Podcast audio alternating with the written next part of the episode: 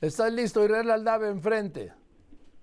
Hola, ¿qué tal, Joaquín? Gracias. Buenas tardes. Soy la precandidata presidencial de la coalición Fuerza y Corazón por México, Xochitl Gálvez. Presenté una denuncia, Joaquín, ante la Fiscalía Especializada para la Atención de Delitos Electorales para que se investigue, dice, los presuntos moches que se exigían para apoyar a la campaña de la morenista Claudia Sheinbaum tal y como lo denunció en su momento fuera directora de Notimex, San Juana Martínez. Al eh, presentar justamente esta denuncia, Joaquín El Sochi Galvez, pues se reconoce que hasta este momento las autoridades, tanto eh, de esta de esta Fiscalía para la Definición de Delitos Electorales como las del INE, pues eh, han hecho caso omiso a las respectivas denuncias que ha presentado por el financiamiento irregular de la campaña de la morenista. Sin embargo, Joaquín dice Galvez que son las instituciones que se tienen en México y que pues que lo menos por lo menos se va a denunciar públicamente el uso de recursos ilícitos en la campaña del aspirante de Morena. Joaquín, Gracias, Israel